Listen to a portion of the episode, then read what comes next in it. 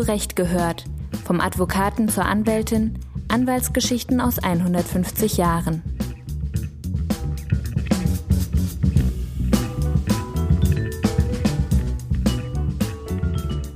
Wieso verbiete ich einem zugelassenen Anwalt, denn der ist ja zugelassen, der Mensch, die Firmenberatung zu machen als unabhängige Anwaltstätigkeit? Wieso? Wofür finde ich einen Grund? Finde ich nämlich keinen ein niedergelassener Anwalt, wenn der als Anwalt zugelassen ist und dann geht er morgens in sein Büro und dann würde er eigentlich wahrscheinlich denken, dass alles, was er den ganzen Tag gemacht hat, anwaltlich war. Bei mir ist das tatsächlich anders. Bei mir sind nur die Sachen anwaltlich, die sich unter das Gesetz definieren lassen. Ich war erbost auf, die, auf den Senat, sage ich ganz offen. Bin wütend aus dem Saal rausgegangen. Später habe ich mir gesagt, das Bundessozialgericht hat etwas getan, was 100 Jahre nicht getan worden ist, nämlich mal klare Kante zu zeigen. Hallo und herzlich willkommen zu einer weiteren Folge von Zurecht gehört, der Podcast-Serie des Deutschen Anwaltvereins. Unsere Podcast-Serie erscheint anlässlich des 150. Geburtstags des DAV in diesem Jahr. Wir werfen einen Blick zurück in die Geschichte des DAV, genauso werden wir aber auch aktuelle Themen behandeln, die Anwältinnen und Anwälte heute bewegen. Mein Name ist Stefan Petro, ich bin Historiker aus Leipzig und ich sitze hier im Studio mit meinem Berliner Kollegen Tim Sander. Ja, wir beschäftigen uns heute mit einer besonderen Gruppe innerhalb der Anwaltschaft und zwar mit den Syndikusrechtsanwältinnen und Anwälten.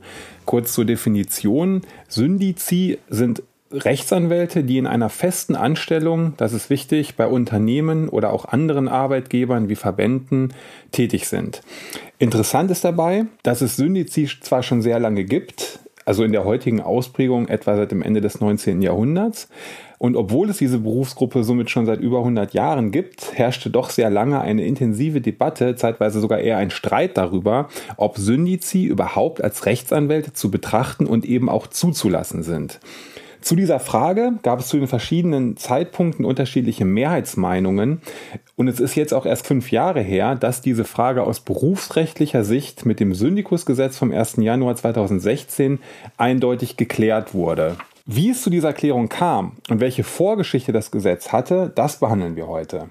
Wir beginnen jetzt aber erstmal mit einem Blick in die Geschichte der deutschen Anwaltschaft und äh, der Frage, wie es zur Ausprägung des Berufsbildes des Syndikus eigentlich kam. Über dieses Thema habe ich mich mit Hartmut Kilger unterhalten.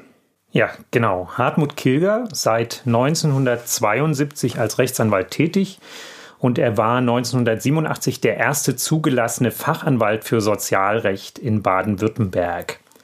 Über seine gesamte Laufbahn hinweg war Kilger vielfältig berufspolitisch engagiert, unter anderem im Deutschen Anwaltverein, dessen Präsident er auch war von 2003 bis 2009. Und bis Ende letzten Jahres war er auch Vorsitzender des Vorstands der Arbeitsgemeinschaft berufsständischer Versorgungseinrichtungen e.V., äh, was noch interessant werden wird in Bezug auf die Syndikusanwälte, denn er hat sich immer wieder mit dieser Berufsgruppe beschäftigt. Den Syndikus gibt es schon äh, seit zwei Jahrtausenden, könnte man sagen. Nur das hat nichts mit dem Anwalt zu tun. Ähm, der Anwalt im heutigen Sinne hat sich ja überhaupt erst äh, in der zweiten Hälfte des 19. Jahrhunderts in Deutschland entwickelt. Ähm, und deswegen könnte man denken, dass in der ersten äh, Rechtsanwaltsordnung äh, in der, im letzten Drittel des äh, 19. Jahrhunderts der, das Wort Syndikus auftaucht, ist nicht der Fall. Dort ist überhaupt nirgends von einem Syndikus die Rede. Es gab ihn aber, äh, wahrscheinlich nur vereinzelt. Äh, und es ist interessant zu sehen, dass die Rechtsordnung damals den Syndikus zwar nicht erwähnt, aber auch nicht ausschließt ähm, sondern nur äh, vorsieht, dass jemand, der irgendwo anders tätig ist, nicht gegen die Würde des Anwalts, ein damals sehr wichtiges Wort, gegen die Würde des Anwalts verstoßen soll. Und so haben sich eben zum Ende des Jahrhunderts offensichtlich, das ist in der Literatur nicht sehr gut aufgearbeitet, offensichtlich bereits klammheimlich, äh, könnte man sagen, äh, Syndizi sind in die Welt getreten äh, haben wahrscheinlich auch damals schon Visitenkarten gedruckt und nebenher Rechtsanwalt gemacht, äh, aber sie waren noch nicht im Fokus der, der Diskussion. Vor dem Ersten Weltkrieg und auch im Ersten Weltkrieg und noch in der Weimarer Zeit hat sich offensichtlich die Zahl dieser so tätigen Personen erheblich vermehrt. Das hat auch dazu geführt, dass es im Deutschen Anwaltverein bereits eine frühe Initiative gibt, 1925, wenn ich es richtig erinnere, die eben sagt, wollen wir uns um diesen Berufsbild nicht kümmern und das nicht irgend, irgendwie regeln. Aber äh, und man muss auch noch dazu sagen, natürlich gab es dann auch ehrengerichtliche Verfahren, weil andere äh, Missgünstige dagegen geklagt haben. Und damals war schon klar, diesen Beruf gibt es. Er ist zwar nicht geregelt, aber die Ehrengerichte sind damals davon ausgegangen, was der da im Unternehmen tut. Also nicht gar nicht in seiner eigenen Praxis, sondern im ne Unternehmen tut, ist anwaltliche Tätigkeit. Das hat sich in der Weimarer Zeit so entwickelt. In den 1920er Jahren waren die festangestellten Syndizi also faktisch als Rechtsanwälte anerkannt, auch wenn die Rechtsanwaltsordnung ihr Berufsbild nicht klar geregelt hat.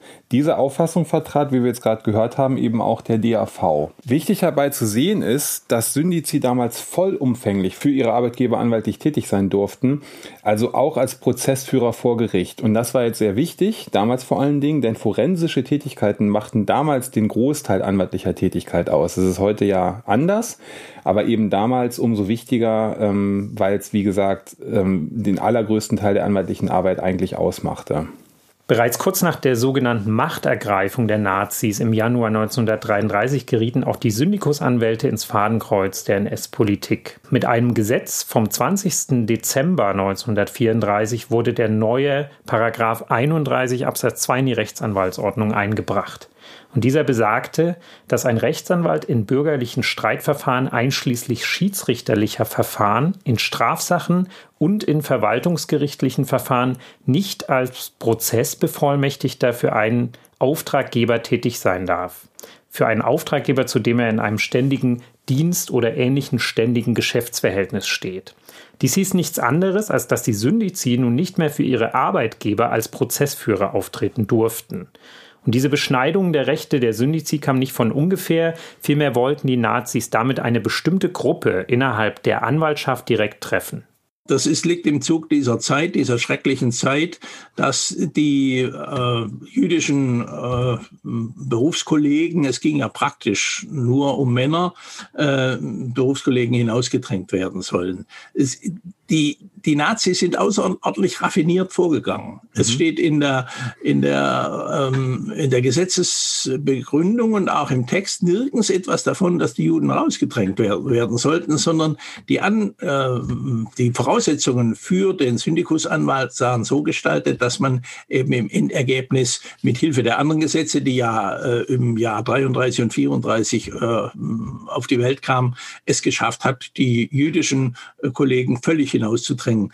Das war besonders ähm, virulent, weil die ihre eigenen Praxen schließen mussten nach und nach und sich eben auf die, äh, ihre Wege gesucht haben, in einem Unternehmen als Rechtsberater tätig zu werden, da Syndikus zu sein und dass man deswegen diese Gruppe zahlenmäßig hm, sehr umfangreich getroffen hat und mit Haut und Haar, schrecklich zu sagen, äh, ausgerottet hat, auch aus dem Beruf. Und der besondere Zugriff war an dieser Stelle, dass man den Syndikusanwalt zwar anerkannt hat, aber man hat ihm forensische Tätigkeit, also die Vertretung bei Gericht und vor Gericht untersagt. Richtig, das war vorher schon ein Thema gewesen unter Vorstellungen, die nicht nationalsozialistisch geprägt waren, dass natürlich die Anwaltschaft gesagt hat, nehmen die uns das Futter weg, die sind in einem guten Beschäftigungsverhältnis, ähm, arbeiten da und prozessieren und wir äh, freien Anwälte, wir haben dann weniger Arbeit. Deswegen war das damals schon ein Konkurrenzproblem,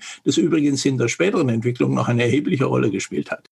Die Nazis hatten sich also mit dem Vertretungsverbot nach Paragraph 31 der Rechtsanwaltsordnung eine weitere Möglichkeit geschaffen, die jüdischen Anwältinnen und Anwälte aus ihren Berufen herauszudrängen und ihnen faktisch auch die Tätigkeit als Syndizid zu verbauen. Denn durch das Verbot der Prozessführung konnten sie eine damalige Kernaufgabe für ihre Arbeitgeber ja nicht mehr erfüllen. Genau, das Gesetz vom 20.12.1934 reiht sich, wie von Kilger ja schon kurz angesprochen, in eine ganze Reihe an Gesetzen ein, mit denen die Nazis jüdischen Anwältinnen und Anwälten die Existenzgrundlage entzogen. Diese Maßnahmen gipfelten dann auch in der fünften Verordnung zum Reichsbürgergesetz, so hieß das, vom 27.09.1938, die dann ein allgemeines Berufsverbot für jüdische Rechtsanwälte anordnet. Ganz erstaunlich ist dann aber, wie ich finde, wie es mit dem Berufsrecht der Syndizi nach dem Ende der NS-Zeit in der Bundesrepublik oder in, der, in den Vorläufern der Bundesrepublik eben nach dem Ende des Weltkriegs 45 weiterging. Die Bundesrechtsanwaltsordnung, die BRAO, aus dem Jahr 1959, die das Berufsrecht der Anwaltschaft für die Bundesrepublik erstmals dann zusammenfassend regelt, nimmt nämlich nicht etwa das von den Nazis eingeführte Vertretungsverbot des Dienstherrn für die Syndizi zurück, sondern es setzt es fort. Und überhaupt war die herrschende Meinung zum Syndikus jetzt eine andere als noch in der Weimarer Republik. Diese veränderte Auffassung führte dann unter anderem zur sogenannten Doppelberufstheorie. Bis zur Bundesrechtsanwaltsordnung 1959 war ein vielstimmiger Chor vorhanden, aber die, Hauptlinie des Chors war allmählich die, dass gesagt wurde, das ist ja gar keine anwaltliche Tätigkeit, der ist ja nicht unabhängig. Und die Unabhängigkeit des Anwalts war, äh, war und ist ja eine der grundlegenden Kriterien des Anwaltsberufs. Also hat man gesagt, und ich kann als aus eigener Erfahrung, damals war ich noch nicht Anwalt, aber mein Vater war das, ähm, äh, man hat gesagt, das sind eigentlich keine Anwälte, die dort in dem Unternehmen tätig sind. Und deswegen also wurde herrschende Meinung, anwaltliche Tätigkeit im Unternehmen ist nicht möglich. Es gab nur andererseits das Problem, die Bundesrechtsanwaltsordnung 1959 musste irgendetwas tun. Und sie hat es eben wie die heiße Kartoffel weiter transportiert in die Zukunft und nicht geregelt, was eigentlich geregelt gehörte. Äh, hat nur gesagt, wenn der Anwalt im eigenen, in der eigenen Praxis tätig ist, darf er nicht durch sein Anstellungsverhältnis im Unternehmen irgendwie in Mitleidenschaft gezogen werden.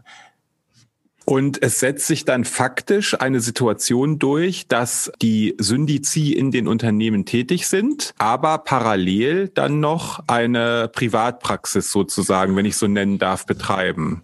So entstand die Zwei-Berufe-Theorie oder die Doppelberufstheorie und der berühmte Feierabendanwalt, ähm, den ich vielfältig erlebt habe. Ähm, Selbstverständlich kann sich Rechtsanwalt nur nennen, wer eine Zulassung in der Kammer hat, von der Kammer hat, sonst darf er sich nicht Rechtsanwalt nennen, und der eine Kanzlei hat. Das heißt, es war gefordert, du bist zu einem Unternehmen angestellt, schön, schön, aber du musst deine eigene Kanzlei haben. Das heißt, sie waren alle Anwälte mit eigener Kanzlei. Aber mehr und mehr entwickelte sich die eigene Kanzlei zu einer reinen Formalie. Äh, das war daher das Wort Feierabendanwalt. Der war den ganzen Tag im Unternehmen tätig, überall äh, unterwegs und seine Kanzlei war in seinem Wohnzimmer. Äh, das war ein offenes Geheimnis und das hat die äh, Bundesrechtsanwaltsordnung 1959 nicht geregelt. Geregelt hat in Praxis nur, dass jeder, bei dem die Kammer in das, bei dem die Kammer davon erfuhr, dass er in einem Anstellungsverhältnis war, ähm, verlangte, dass der Dienstherr bescheinigt, wenn du Anwalt äh, vor Gericht geladen bist zu, in, aus Gründen deiner eigenen Praxistätigkeit, dann musst du dich vom Arbeitsplatz entfernen können. Also äh, die bekamen alle eine Bescheinigung des Arbeitgebers, die sie bei der Kammer vorgelegt haben. Äh, die Bescheinigung besagte dies. Und das führte dazu, dass die, dass man, dass allgemein die Meinung herrschte, die Kammer habe diese Syndikustätigkeit genehmigt sei hm. sozusagen zugelassen als Syndikusanwalt. Ich habe das selbst erlebt nachher in den sozialgerichtlichen Prozessen.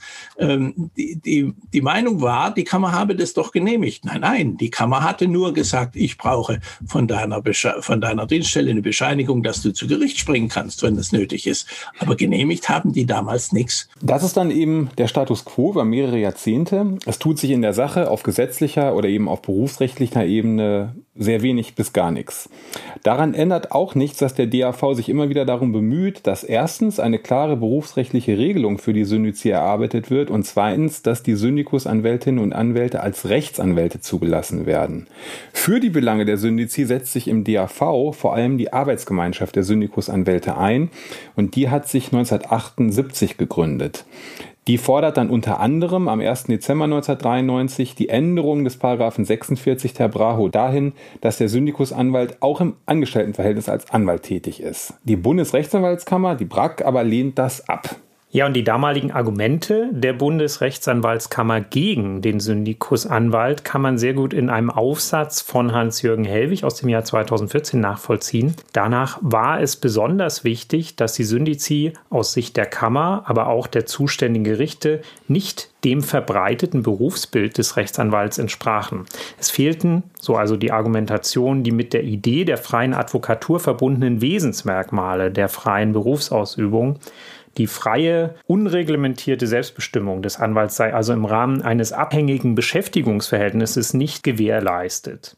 Und diese Position fand damals auch eine Mehrheit in der freien Anwaltschaft. Die Idee war also, der Syndikus könne nicht unabhängig von einem Dienstherrn sein und sei damit auch kein Anwalt. Das war die Mehrheitsmeinung. Aber trotzdem gab es damals immer auch eine große Gruppe in der Anwaltschaft, die diese Argumente für nicht haltbar hielt. Einer von diesen war Peter Hamacher aus Köln. Hamacher ist Rechtsanwalt und war unter anderem von 1985 bis 2006 Geschäftsführer des DAV.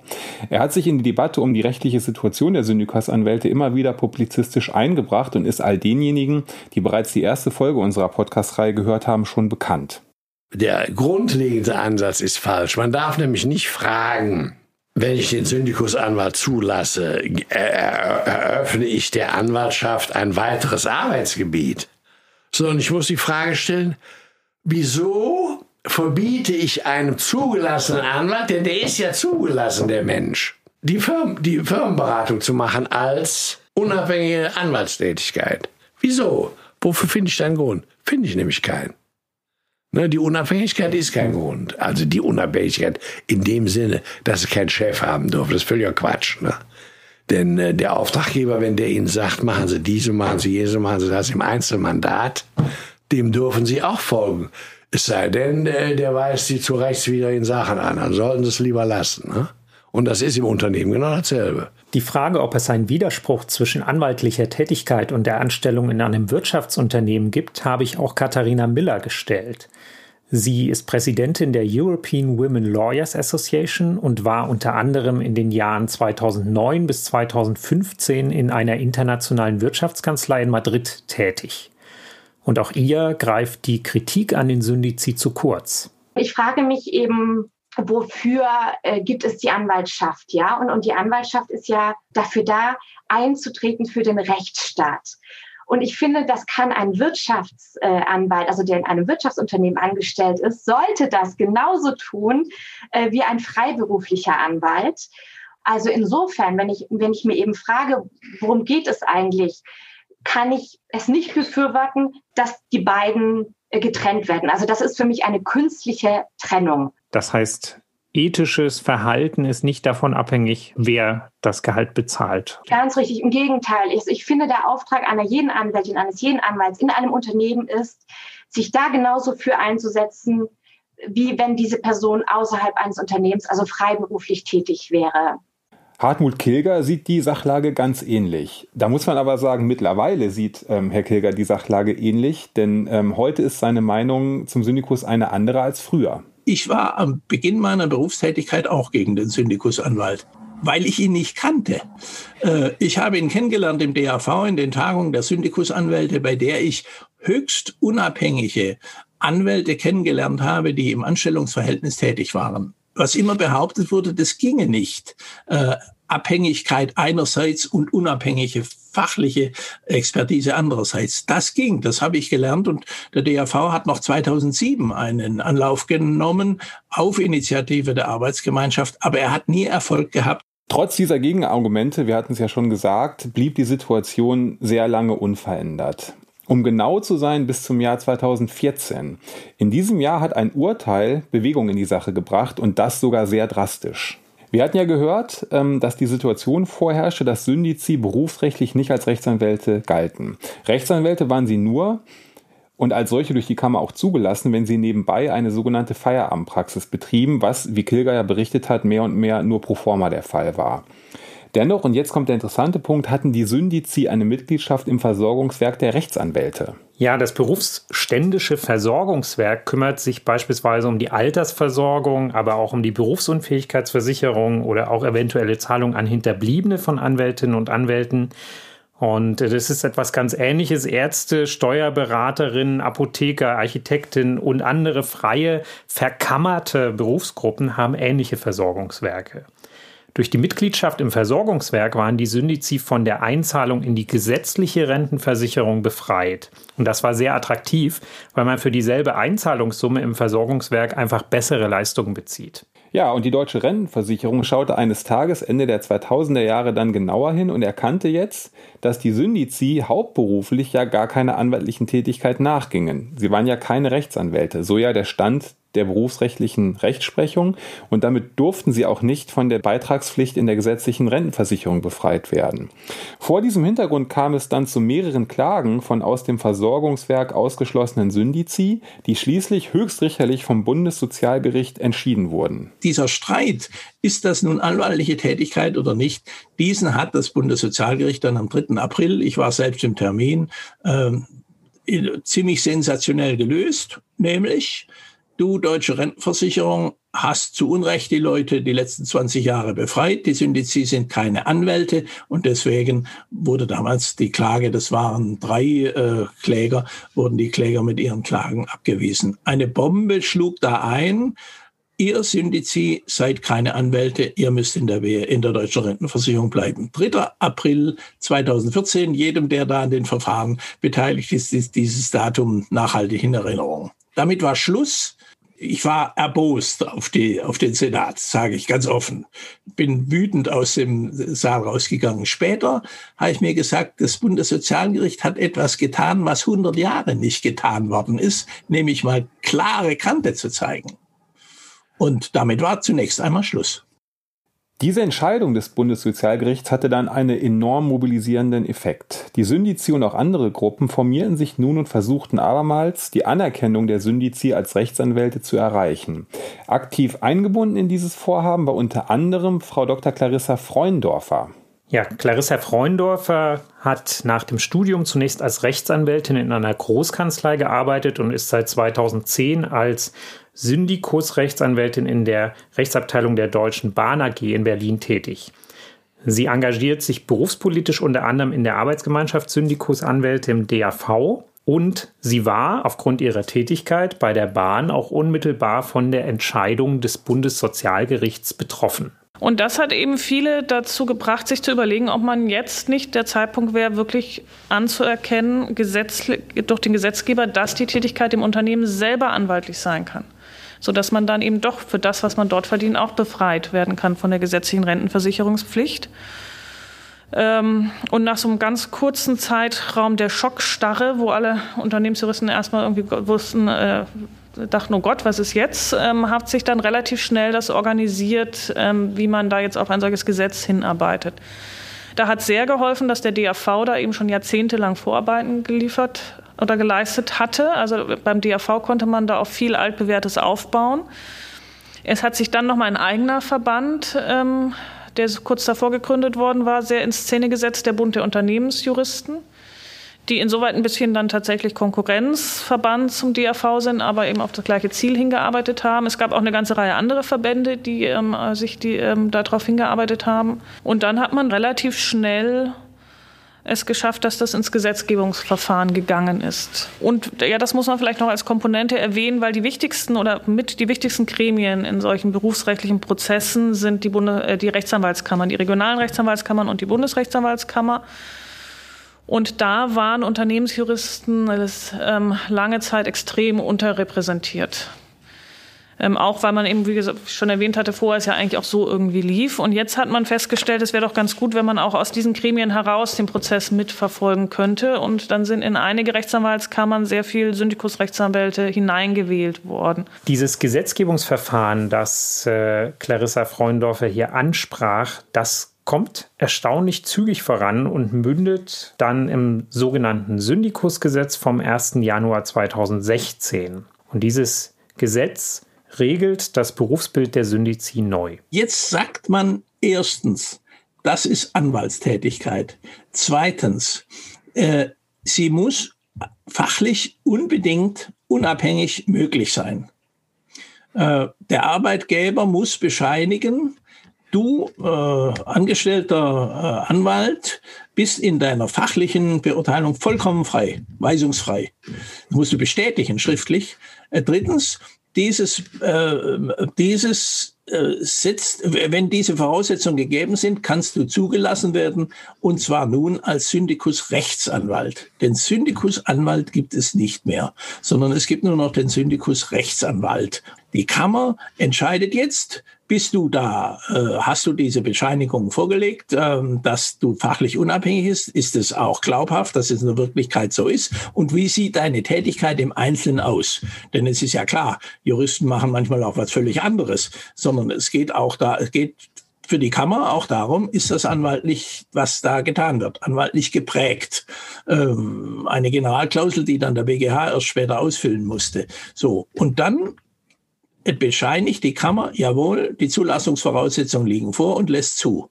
Und dann, und das ist der nächste Punkt, der, von, da ich immer noch begeistert bin, dass das zustande kam, an diese Entscheidung ist die deutsche Rentenversicherung gebunden. Ähm, sie kann also nicht mehr jetzt sagen, du wirst nicht befreit, sondern wenn die Kammer befrei, äh, zulässt, dann muss, wenn der Antrag gestellt ist, befreit werden. Wenn die deutsche Rentenversicherung nicht einverstanden ist mit der Kammerentscheidung, kann sie selbst, und das ist völlig richtig und berechtigt, kann die äh, deutsche Rentenversicherung selbst Klage beim Berufsgericht, das ist jetzt die letzte äh, wichtige äh, Mitteilung dazu, beim Berufsgericht und nicht beim Sozialgericht äh, gegen diese Entscheidung vorgehen. Und dann entscheidet letztlich in allen Zweifelsfragen der BGH. Damit war dann etwas erreicht, wofür sich der DAV sehr lange eingesetzt hatte. Die Syndizi waren auch als angestellte Anwälte zur Anwaltschaft zugelassen. Und als solcher konnten sie wie alle anderen Rechtsanwälte von der Einzahlungspflicht in die Rentenkasse befreit werden. Das war durchaus ein Meilenstein in Sachen Syndizi. Was aber die Rechte und Pflichten anbelangt, sind Rechtsanwälte und Syndikusrechtsanwälte auch mit dem Syndikusgesetz noch nicht völlig gleichgestellt. Aber wenn man jetzt insbesondere aus den Überlegungen, auch die der Anwaltsverein schon seit Jahrzehnten hatte, äh, nochmal überlegt, war eigentlich unsere grundsätzliche Idee gewesen, dass unsere Tätigkeit im Unternehmen ganz allgemein als anwaltliche anerkannt wird. Und was tatsächlich im Gesetz steht, ist eine sogenannte tätigkeitsbezogene Zulassung des Syndikusrechtsanwalts. Das heißt, ich werde immer nur für eine ganz spezielle Tätigkeit zugelassen. Ich habe jetzt auch für die Tätigkeit, die ich bei der Deutschen Bahn AG ausübe, eine mehrseitige Tätigkeitsbeschreibung bei der Kammer eingereicht und ich bin exakt für diese Tätigkeit zugelassen. Das heißt, selbst wenn ich in der Rechtsabteilung der DB AG bleibe und nur einzelne Tätigkeiten sich ändern, würde sich meine Zulassung ändern. Da müsste ich der Kammer mitteilen, ich mache jetzt ein bisschen was anderes als vorher, obwohl ich immer noch in der Rechtsabteilung bin. Also es ist nur wesentliche Abweichungen bedürfen dann wieder einer Neuzulassung. Was die Wesentlichkeit ist, ist aber im Einzelfall natürlich immer Auslegungssache. Aber es ist tatsächlich insofern misslich, weil ähm, sich Tätigkeiten ja auch einfach, die können sich auch manchmal vielleicht gar nicht, dass man es merkt, einfach weil sich die äh, praktische Tätigkeit ändert, muss man immer so ein bisschen aufpassen, ist das eigentlich noch von meiner Zulassung gedeckt. Und es ist insgesamt misslich, auch weil ähm, dann wirklich nur die Tätigkeiten ähm, anwaltlich sind bei mir, die tatsächlich sich unter das, die Definition im Gesetz subsumieren lassen. Also mal an einem Beispiel vielleicht ein, also ein niedergelassener Anwalt, wenn der als Anwalt zugelassen ist und dann geht er morgens in sein Büro und dann würde er eigentlich wahrscheinlich denken, dass alles, was er den ganzen Tag gemacht hat, anwaltlich war. Und unabhängig davon, ob er mit dem Mandanten telefoniert hat oder ob er seiner Sekretärin erklärt hat, wie die Akten angelegt werden sollen oder ob er einen Vortrag vorbereitet und einen Zeitschriftenartikel geschrieben hat. Der würde sagen, ich war den ganzen Tag Anwalt. Bei mir ist das tatsächlich anders. Bei mir sind nur die Sachen anwaltlich, die sich unter das Gesetz definieren lassen, was bedeuten würde, dass ich, wenn ich zum Beispiel ähm, jetzt heute hier mit Ihnen rede, dann ist das nicht anwaltlich, weil es nicht eine der aufgelisteten Tätigkeiten ist. Das hat für mich insoweit keine praktischen Konsequenzen, weil das Gesetz sagt, es reicht aus, wenn die Gesamttätigkeit anwaltlich geprägt ist. Es müssen quasi 65 Prozent müssen sich darunter subsumieren lassen. Aber es gibt durchaus Kollegen, die dann in so Kraut, also die so Grenzfälle sind, wo man sagt, naja, das ist so zwischen 60 und 70 Prozent, was sie in die eine und die andere Richtung machen. dann wird es schwieriger. Und also diese tätigkeitsbezogene Zulassung ist einfach eine, ja, eindeutig eine schlechter Stellung gegenüber den sonstigen Anwälten weil es dann keinen einzigen Syndikus Rechtsanwalt gibt, der 100 Prozent anwaltlich tätig ist, weil es gibt ja immer andere Sachen, die man machen muss. Das ähm, liegt in der Natur der Sache. Es kann ja auch mal, kommen halt mal irgendwelche administrativen Tätigkeiten. Würde sich ein Kanzleianwalt nie eine Sekunde die Frage stellen, ob diese Admin-Tätigkeiten anwaltlich sind oder nicht. Und bei uns sind die eben dann tatsächlich nicht anwaltlich. Diesen Punkt sieht auch Peter Hamacher, der sich in seiner Zeit als Geschäftsführer des Deutschen Anwaltvereins in den 1990er und frühen 2000er Jahren intensiv für die Syndikusanwaltschaft eingesetzt hat. Ich bin der Auffassung, Anwalt macht anwaltliche Tätigkeit. Und zwar, weil er als Anwalt zugelassen ist. Nicht, weil er der Schmitz ist und äh, anwaltliche Tätigkeit ausübt. Ne? Aber das ist eben keine anwaltliche, sondern das ist nur dann anwaltliche, wenn das ein Anwalt macht. Also das, das subjektive Element, die Zulassung, ist der entscheidende Punkt. Und wenn Sie ihn zulassen, müssen Sie ihm nachweisen oder müssen Sie, wenn Sie ihn beschränken wollen, dann müssen Sie verhältnismäßige Einschränkungsmittel finden. Und die finden Sie nicht. Dass man Syndikusrechtsanwälte nicht völlig mit der sonstigen Anwaltschaft gleichgestellt hat, hat aber auch den Hintergrund, dass man bestimmte Ressentiments und Ängste, die bei den in Kanzleien tätigen Kolleginnen und Kollegen spürbar waren, auffangen wollte. Und darüber berichtet Clarissa Freundorfer. Also die Hauptschwierigkeit, die die hatten, waren, dass die Angst hatten, dass diese Core Values, diese Unabhängigkeit ein Stück weit abgeschliffen wird, wenn man jetzt anwaltliche Tätigkeit direkt im Mandanten erlaubt. Unser Gegenargument war von Anfang an, naja, wir sind ja unabhängig im Unternehmen und wir schreiben das auch explizit ins Gesetz rein. Deshalb wird das gar nicht abgeschliffen, diese Unabhängigkeit. Aber das war ähm, die eine Angst. Die andere Angst ist schlichtweg auch Kon Konkurrenzgedanke, dass man Angst hatte, dass weniger aus Unternehmen nach draußen mandatiert wird, wenn die Rechtsabteilungen durch die Syndikusrechtsanwälte selber gestärkt werden. Ähm, dem hat man übrigens dadurch entgegengewirkt, dass ähm, wir Syndikusrechtsanwälte im Zivilrecht nicht vor Gerichten auftreten dürfen. Das heißt, das muss zwingend noch nach außen gehen, aber anders ist es zum Beispiel im Verwaltungsrecht. Im Verwaltungsrecht können jetzt Syndikusrechtsanwälte komplett auch die Gerichtsverfahren selber betreuen. Der gesetzgeberische Grund, der durchaus auch nicht ganz von der Hand zu weisen ist, dass man gesagt hat, es müsse ja Waffengleichheit bestehen bleiben. Wenn jetzt das Unternehmen immer eigene Anwälte hat und auf der anderen Seite sind Individualpersonen, Verbraucher vielleicht, die sich Anwälte nehmen müssen, dann wäre die Waffengleichheit im, im, im, im, Rechtsstreit nicht mehr gegeben. Das hat wahrscheinlich auch ein bisschen was für sich. Ähm, aber es ging hauptsächlich um die Beruhigung, dass man nicht ganze Geschäftsfelder den niedergelassenen Anwälten wegnimmt. Äh, was im Übrigen meines Erachtens gar nicht so eine große Gefahr war. Und man sieht das auch in den Fällen im Verwaltungsrecht, wo die Syndikus-Rechtsanwälte jetzt selber auftreten dürften. Aber ähm, wenn man nicht sehr viele Prozesse führt, dann hat man nicht die forensische Erfahrung, um Prozesse gut zu führen. Und deshalb ähm, ist es auch bei uns nach wie vor so, dass man Spezialfälle gehen immer an externe Kanzleien, weil man ähm, es da eben spezialisierte Kanzleien gibt und welche äh, Rechtsstreitigkeiten man als Unternehmen hineingezogen wird, kann man sich ja auch nicht immer so aussuchen und da hat man einfach nicht das interne Know-how. Das ist in der Tat auch noch ein, ein äh, Punkt, wo wir signifikant schlechter gestellt sind. Wir haben nämlich das Beschlagnahmefreiheits- und Verschwiegenheitsrecht nur im Zivilrecht und nicht im Strafrecht. Das heißt, Strafverfolgungsbehörden können alles, was sie bei einem Syndikusrechtsanwalt finden, verwerten. Ähm, das ist insoweit, glaube ich, auch einfach misslich, weil es auch wieder dieses Misstrauen gegenüber Unternehmen ähm, ausdrückt, weil man so ein bisschen, also teilweise wird es auch so ein bisschen behauptet, dann könnte man im Unternehmen rechtsfreie Räume schaffen. Also äh, man macht dann quasi da das Stockwerk, wo die Syndikusrechtsanwälte sitzen, da schiebt man alle Akten hin, wo irgendwie was Schlimmes drinsteht. Und das ist ja Quatsch, so würde ja kein Unternehmen agieren. Also, sondern was vielmehr richtig ist, ist, dass man es eigentlich, wenn es einem darum geht, Straftaten im Unternehmen zu verhindern, muss man auch im Unternehmen einen geschützten Raum schaffen, dass ein ein Vorstand, ein Syndikusrechtsanwalt fragen kann, pass auf, ich habe jetzt das und jenes, ist das eigentlich in Ordnung? Und wenn alles, was ähm, der Vorstand den Syndikusrechtsanwalt fragt, dann komplett verwertbar wäre, dann geht er halt im Zweifel nicht zum Syndikusrechtsanwalt. Vielleicht geht er dann zum externen Anwalt, aber vielleicht fragt er auch lieber gar nicht nach. Und es wäre doch viel besser, wenn man einen geschützten Raum hätte, wo man einfach über Dinge, die vielleicht jetzt tatsächlich nicht so besonders schön und appetitlich sind, einfach geschützt sprechen kann. Und dann kann der Syndikusrechtsanwalt eine äh, gute Auskunft geben und kann sagen, was machen wir jetzt damit am besten.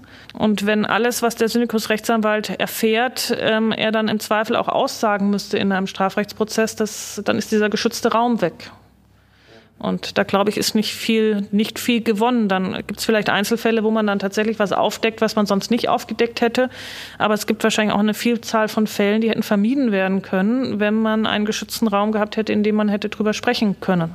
Ja, wenn ich Frau Freundorfer von der DB AG hier richtig verstanden habe, gibt es also, was die Situation der Syndikus-Rechtsanwältinnen und Rechtsanwälte betrifft, noch Raum für Verbesserung. Ja, es ist wohl so, dass man äh, gemeinhin mit dem Syndikusgesetz, was ja auch sehr schnell umgesetzt wurde, schon ähm, ja, zufrieden ist, wenn man das so allgemein sagen darf. Es gibt wohl noch einige Punkte, die jetzt auch abgesehen von dieser rechtlichen nicht äh, eben völligen Gleichstellung wohl noch zu lösen sind. Das sind solche Themen wie Anstellungs-, also Übergangszeiten zwischen Anstellungsverhältnissen. Heute ist es wohl so, wenn ich ähm, irgendwo eben meine Tätigkeit aufhöre und vielleicht erst einen Monat oder zwei Monate später irgendwo wieder dann eine neue Anstellung als Syndikusrechtsanwalt aufnehme, dass ich dann eigentlich wieder aus der Zulassung fliege, weil ich in der Zeit ja dann nicht äh, sozusagen das nachweise nachweisen kann bei der Kammer. Oder auch Elternzeiten sind wohl nicht gut und klar verregelt. Aber das sind wohl Sachen, die ähm, ja mit der Zeit wohl nochmal angefasst werden und dann wohl wahrscheinlich auch gelöst werden. Also da ist man wohl allgemein in ganz guter Stimmung und Hoffnung. Und es gab jetzt auch einen Evaluierungsbericht der Bundesregierung Ende des letzten Jahres. Und der ist eigentlich auch wohl recht positiv beschieden worden. Was ich ganz interessant fand äh, in dem Zusammenhang ist, dass äh, man könnte jetzt ja annehmen, dass es dann diese Doppelzulassungen ähm, nicht mehr gibt. Also wir hatten das ja gehört, früher waren Syndikusanwälte dann noch so als Feierabendanwälte tätig, hatten noch diese Nebentätigkeit, um eben auch im Versorgungswerk zu bleiben. Muss man heute ja eben nicht mehr machen. Deswegen gibt es auch diese sogenannten Solo-Süß, also die wirklich dann nur als äh, Syndikusrechtsanwälte tätig sind. Es gibt aber wohl auch noch welche, die weiterhin diese Doppelzulassung anstreben um dann vielleicht dann doch, äh, ja, ich sag mal, am Wochenende oder im Freundes- und Familienkreis irgendwie aktiv zu werden. Und das wäre halt natürlich sonst nicht möglich, weil man ja eben nur Syndikusrechtsanwalt ist. Ähm, das ist äh, so eine Situation, die sich jetzt eingestellt hat.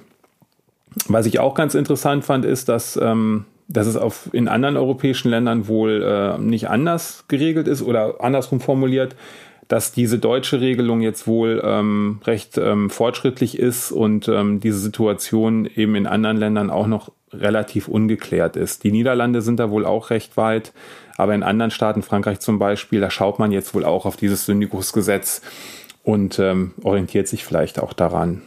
Was anderes, wenn man sich mit dem Thema äh, Syndikus Rechtsanwaltschaft auseinandersetzt, ähm, ist aber auch augenfällig. Und zwar ähm, gibt es da sozusagen eine Sondersituation, was die Verteilung ähm, auf Frauen und Männer anbelangt in dieser Berufsgruppe. Ja, die äh, jeweiligen Anteile der Geschlechter sind ähm, mit Bezug auf die Syndikus Rechtsanwältinnen und Rechtsanwälte sehr interessant. Äh, ich kann da mal ein paar Zahlen beitragen, die stammen aus dem Jahr 2019, vom 1. Januar 2019 und wurden von der Bundesrechtsanwaltskammer veröffentlicht. Ähm, danach gab es also unter der gesamten Anwaltschaft einen Frauenanteil von 35,13 Prozent, also etwas mehr als ein Drittel.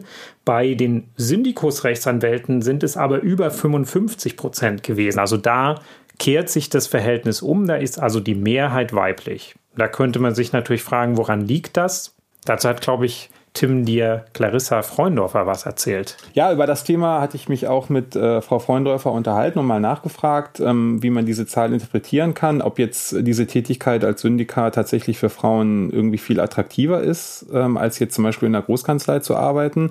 Und da ist wohl auch was dran, weil ähm, eben in großen Konzernen vor allen Dingen oder auch bei größeren Unternehmen ähm, sind so Dinge wie ähm, flexible Arbeitszeiten oder eben auch Elternzeit und so weiter wohl dann doch schon ja moderner geregelt und auch ähm, institutionalisierter.